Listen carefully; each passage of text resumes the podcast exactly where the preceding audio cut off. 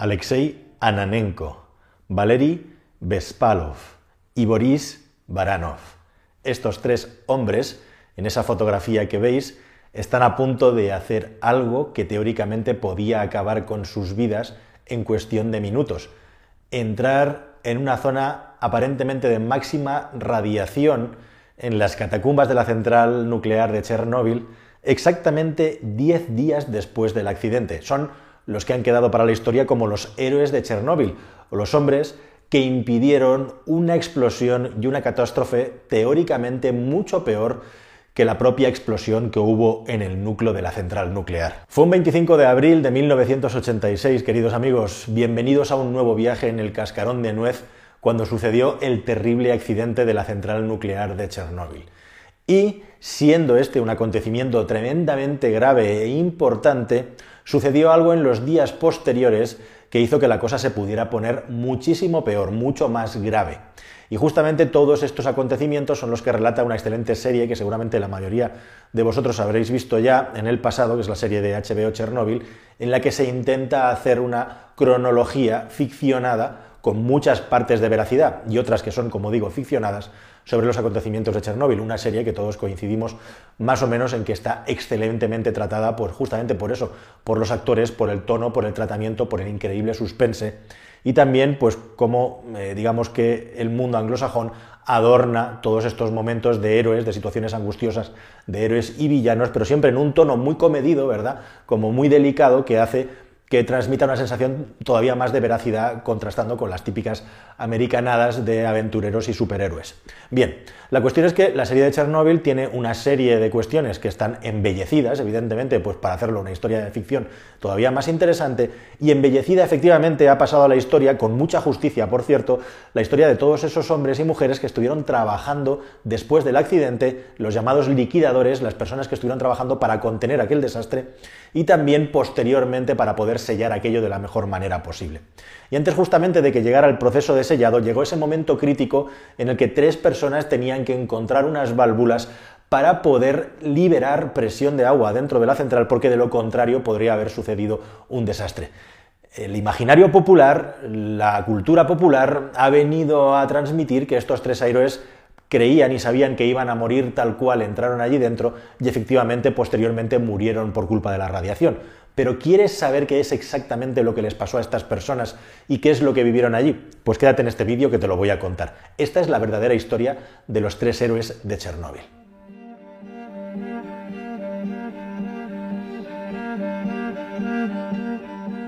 Ananenko, Bespalov y Baranov. Esas son las tres personas, los tres nombres, los tres operarios que trabajaban con normalidad en la central nuclear de Chernóbil y que en ese momento fueron los elegidos para entrar ahí. Y una de las primeras preguntas que se hacen es directamente si fueron directamente héroes que levantaron el brazo y dijeron yo me sacrifico por el bien de nuestra región, de Kiev, de Rusia y de la humanidad, o si realmente fue una cuestión mucho más mundana. Y lo cierto es que la realidad es que fue mucho más mundano. Básicamente entraron allí porque eran personas que conocían la zona y que sabían cómo llegar hasta las válvulas que tenían que ser justamente manipuladas para abrir unas exclusas y así liberar el agua que se estaba acumulando en esa zona. Pero bueno, vamos a explicar un poquito el contexto. Como digo, han pasado 10 días después del accidente de la central nuclear de Chernóbil, después del ocultamiento, después de la negación, llega ya la realidad, llega ya que no se puede ocultar, se cometen muchos errores tanto en el proceso de intentar evacuar como frenar el incendio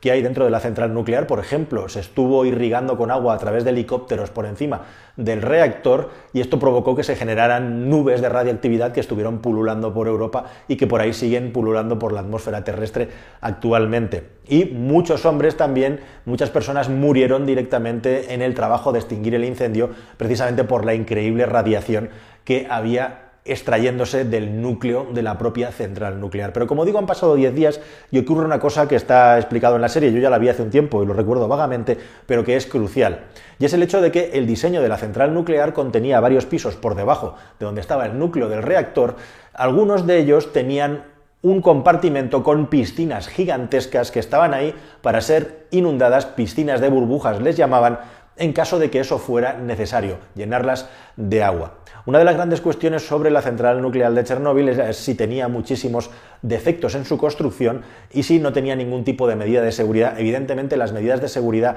que hay en las centrales nucleares después de Chernóbil son infinitamente superiores y entre otras cosas los núcleos no son tan fáciles de acceder si existe una explosión, pero lo cierto y verdadero es que la central nuclear de Chernóbil en ese momento era una central moderna, era una central potente para los estándares de la Unión Soviética y no había defectos de diseños locos, de hecho todavía hay una central con un diseño parecido que sigue funcionando y básicamente lo que ocurrió allí es que se hizo un experimento que no tenía ningún sentido ni tampoco tenía ningún tipo de autorización. Bueno, esa es la explicación que definitivamente ha quedado como la correcta. Pero la cuestión y lo importante es que lo que, lo, que nos ocupa es que una vez pasados estos 10 días lo que estaba ocurriendo es que en esas piscinas, debido a las explosiones que había habido alrededor del núcleo, habían reventado montones de tuberías y estaban llenándose hasta prácticamente desbordar y empezar a llenar ya compartimientos superiores que cada vez estaban más cerca del núcleo del reactor. Esto era un problema gravísimo, porque si el núcleo del reactor que estaba completamente fundido y había hecho una especie de pasta extraña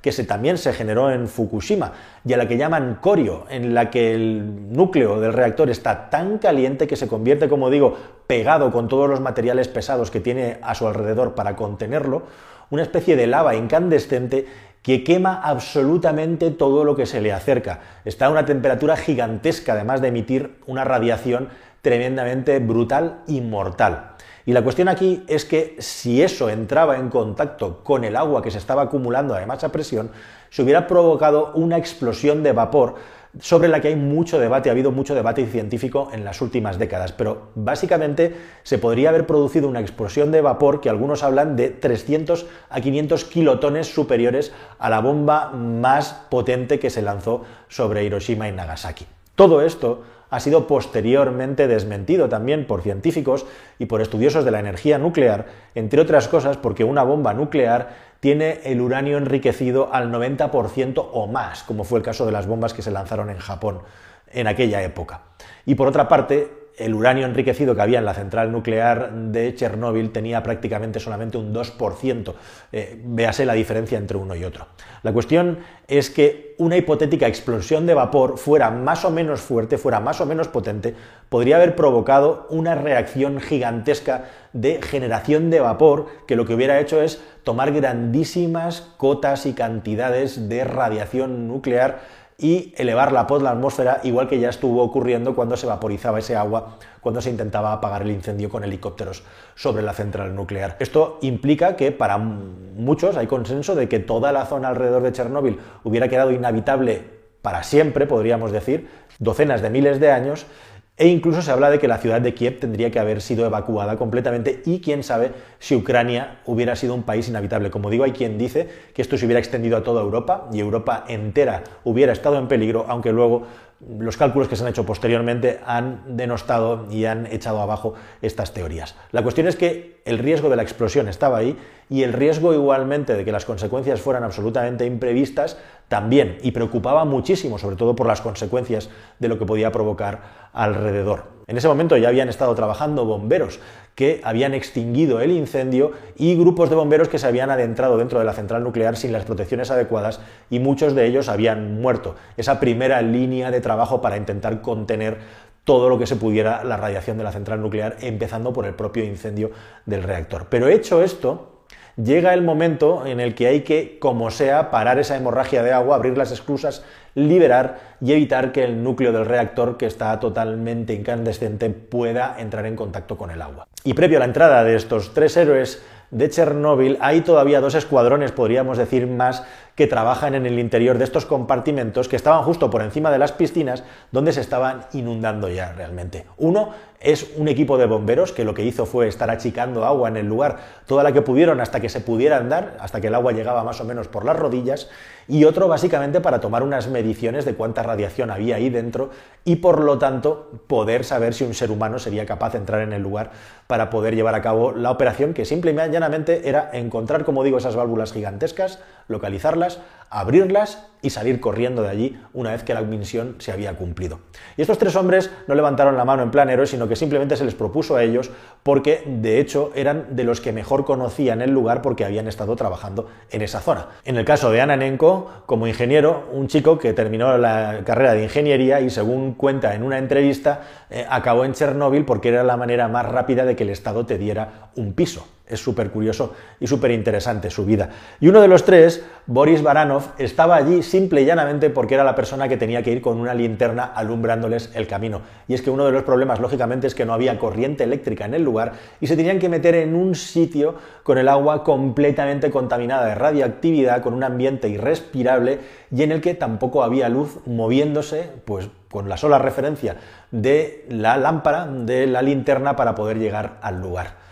Y eso hicieron, y se metieron con sus dosímetros, con sus sistemas de medición de radiactividad, y una de las cosas que cuenta eh, Ananenko es que su medidor de radiactividad medía una radiactividad alta, pero no loca, según él, hasta que se dieron cuenta que no habían abierto todo el espectro, todo el margen de medición que tenía la máquina. Eso lo contó su compañero Valery Bespalov. Pero una vez que abrieron el dosímetro y vieron que efectivamente la radiación era absolutamente loca, se asustaron y se pusieron a correr en el interior. ¿Cómo se movieron por dentro? Bueno, es interesante porque... Eh, según uno ve en las crónicas y en la serie, van andando por el agua, pero lo cierto es que Ananenko lo que dice es que lo que intentaban era caminar por encima de tuberías para no tocar el agua porque tenían miedo de que el agua tuviera todavía más radiación de la que podía tener eh, ese objeto por el que iban andando, que además les hacía caminar más rápido, pero haciendo equilibrio para intentar llegar a esas válvulas. Es muy interesante lo del agua y la clave eh, que os voy a contar después. Pero la cuestión es que fueron capaces de llegar fueron capaces de abrir las válvulas,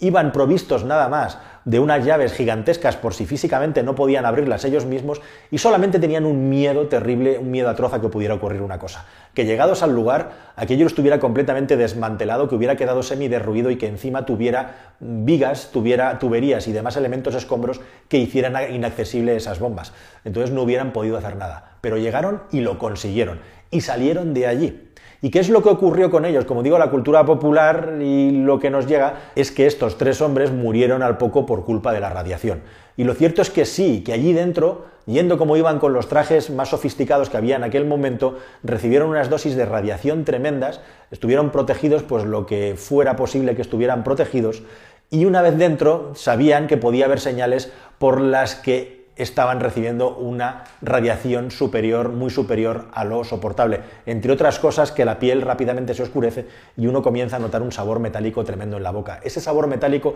lo notaron y según salieron de allí y los intentaron descontaminar directamente al hospital, en el hospital estuvieron un tiempo y a la semana de estar hospitalizados comenzaron a salirle esas manchas negras que son ni más ni menos que el elemento que te explica que tienes un problema muy grande con la radiación. Y lo que hace la radiación, básicamente, si no te matan en el momento por las altísimas dosis, es debilitar tu sistema inmunitario hasta el punto que un simple resfriado de alguien que esté al lado tuyo puede acabar matándote. Pero la cuestión es que no solamente no murieron a los pocos días, sino que sobrevivieron los tres e incluso a día de hoy, según estoy grabando este vídeo en los inicios de 2022, están vivos dos de los tres supervivientes de aquella historia. Y concretamente Valery Bespalov, que es la única persona que ha fallecido, lo hizo en el año 2005 por culpa de un infarto, que algunos podrán decir que es un problema cardíaco provocado por la radiactividad. No se sabe, no lo sabremos. Pero lo cierto es que los otros dos héroes de Chernóbil sobrevivieron, siguen viviendo hoy en día en Ucrania e incluso han sido condecorados por el propio país, por su propio Estado. Yananenko no hace mucho, además, fue entrevistado por un investigador estadounidense que estuvo buscando justamente eso, los hilos, las conexiones con estos hombres para ver qué había sido de ellos y efectivamente pudo localizar a Nanenko y que le explicara la historia o lo que recuerda de ella. Y lo que recuerda de ella es alucinante, no solamente este pasaje que te he contado y que es probablemente el momento más crítico después de la explosión de la central nuclear, sino el hecho de que pensaréis, bueno, y después de salir de allí, de estar en el hospital y recuperarse, ¿qué pasó con Ananenko? Lo condecorarían y lo mandarían para su casa, ¿no? Bueno, pues no. Ananenko salió del hospital y se fue a trabajar con los liquidadores de la central nuclear a intentar trabajar para contener toda la radiación que había allí, como uno más, como un obrero más, sin que nada hubiera pasado. Eran personas que aquel era su lugar, aquel era su trabajo, y lo hacían independientemente de lo que pasara y si estaban en suficientes condiciones físicas para hacerlo. Y allí estuvieron y según cuenta él, los medios que tenían eran tremendamente, tremendamente malos y muy poco protectores, hasta el punto que después de cada jornada en la que trabajaban se iban a las duchas para quitarse toda la radiación y se tenían que duchar repetidamente varias veces porque cuando salían de la ducha y pasaban por la máquina medidora de radiación se encendían todas las luces, señal de que seguían teniendo radiación en su cuerpo. Así que volvían a las duchas, volvían a lavarse y así sistemáticamente, a veces media docena de veces o más, hasta que conseguían salir de allí sin una radiación suficiente como para que las máquinas saltaran con las alarmas. Cuenta cosas muy interesantes y pasajes muy interesantes, como efectivamente se intentó ocultar todo aquello, como efectivamente se fue toda la luz, como en el pueblo en Pripyat que había al lado de la central nuclear solamente había tres o cuatro teléfonos que eran de las autoridades y al haber la explosión en la central nuclear hubo un apagón y tampoco se podía hablar por teléfono y comenzó una evacuación muy desordenada en la que la gente que vivía en los típicos bloques soviéticos ni siquiera podía bajar sus pertenencias por el ascensor porque estaba estropeado. ¿Qué hacía la gente? Hacía fardos y los tiraba por la ventana. Esos fardos que tiraban por la ventana en ocasiones cuando bajaban ya no estaban, se los habían robado. Hubo montones de pillajes y de saqueos. Hubo casos e historias como autobuses con personas evacuadas que llegaron a un puente que estaba cortado y pasaron la noche allí en ese puente, un puente en el que el viento soplaba de dirección central nuclear hacia el puente de tal manera que todas las personas que estaban allí dentro quedaron totalmente contaminadas y algunas enfermaron y murieron. Y montones de historias de las que nunca seremos conocedores porque evidentemente todo eso ha quedado borrado u ocultado y todavía no es visible. La cuestión es que estos tres héroes de Chernóbil, aunque entraron y salieron en unas condiciones tremendas, cumplieron con su trabajo, eso sí, evitaron una desgracia mucho mayor y para colmo no murieron por culpa de la radiación. Hay quien tiene la teoría de que no murieron porque estas personas estaban tan acostumbradas que su sistema inmunitario, es una teoría, desarrolla una especie de inmunidad parcial a las radiaciones fuertes. Lo cierto es que estos hombres todavía viven y todavía cuentan anécdotas tan interesantes y divertidas como lo que ocurrió en España cuando en la guerra de Kuwait, en la que una artista española, para los que seáis de este país, si no la conocéis, Marta Sánchez, fue a una fragata española para levantar el ánimo de la tropa, ¿no? Pues existe la anécdota también que durante los tiempos en los que los liquidadores estuvieron trabajando dentro de la central nuclear, la equivalente a la Marta Sánchez eh, rusa de la época ucraniana fue allí, se saltó la zona de, de exclusión, o sea, se metió dentro de la zona prohibida para dar un concierto para todos aquellos trabajadores que estaban allí, pues haciendo lo que podían con las condiciones que tenían. Así que, queridos amigos, esta es la verdadera historia de los tres héroes de Chernóbil, una historia verdaderamente apasionante, deliciosa y también bonita en el sentido de que alguien que ha sufrido tantas penalidades y que ha vivido tan en el extremo haya podido vivir justamente para contarlo. Nada más, queridos amigos. Espero que os haya gustado esta historia. Si os ha gustado, por favor, suscribíos al canal, que es la mejor manera que tenéis de ayudar. Y nos vemos en una próxima que espero que sea más y mejor. Hasta la siguiente. Adiós.